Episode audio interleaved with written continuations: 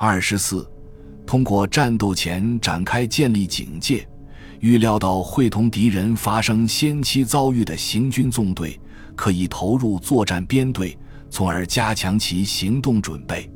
此举同样可以加强部队的警戒状态。指挥官可使用前卫力量掩护其他部队的展开。倘若主力的投入解除了前卫的任务，后者的新任务则同整支部队相一致。通常说来，展开令可取消所有特定部队的行军部署，除了指挥官的意图与敌人的距离、对方的警戒状况。地形和能见度都会给部队的展开时间、地域和类型造成影响。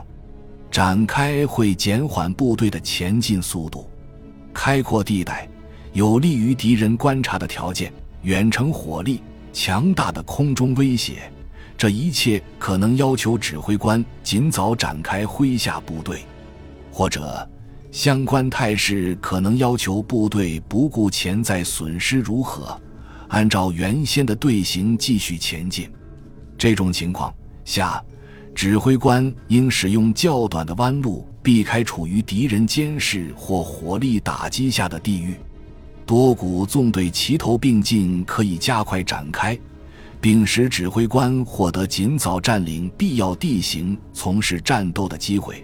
某些情况下，甚至可以包围敌人的侧翼。通常而言。部队必须为战斗实施集结，指挥官必须在个别下属指挥官投入部队前提前下达这道命令。为执行自己的意图，指挥官在必要时也将下令实施纵深组织。若指挥官无法在他的展开令中分配具体战斗任务，他至少可以规定前进方向和最远目标。他还可以设立战斗侦察任务，各部队的分界线，炮兵和其他兵种在部队展开期间提供的掩护，特定部队的位置，位于师前方的侦察营街道的行动令参见第一百七十五段。通常说来，师属通信营街道的命令是与前进步兵团或个别行军纵队建立有线通信。随着部队继续展开，通信应加以保持，并建立炮兵通信网。通信线应以这样一种方式构建：他们在战斗中可以使用尽可能长的时间。师属干线设立在后方，这条干线向前连接到各步兵团。师长的特别观察点以通信支线连接到干线。倘若师里的通信量导致通信营超负荷，师长与各部兵团之间无法建立专线联系，各个团应在指定地点将其通信线接入干线。通信营辖内所有可用力量必须用于为战斗建立通信网。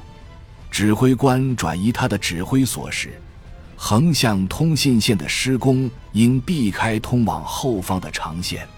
地形条件允许时，信号灯通信作为有线通信的一种备用手段很有价值。通信部队及时展开，对战斗通信网的建立至关重要。倘若需要部队在夜间展开，指挥官必须将警戒部队派往前方，尽量接近敌人。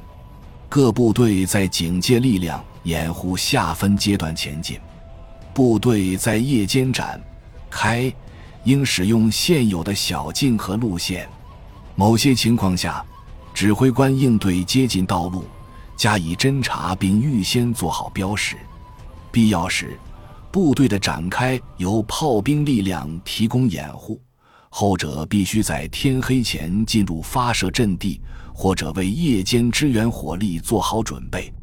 所有领导者必须留在易于下属找到处，通信网必须不断加强。感谢您的收听，本集已经播讲完毕。喜欢请订阅专辑，关注主播主页，更多精彩内容等着你。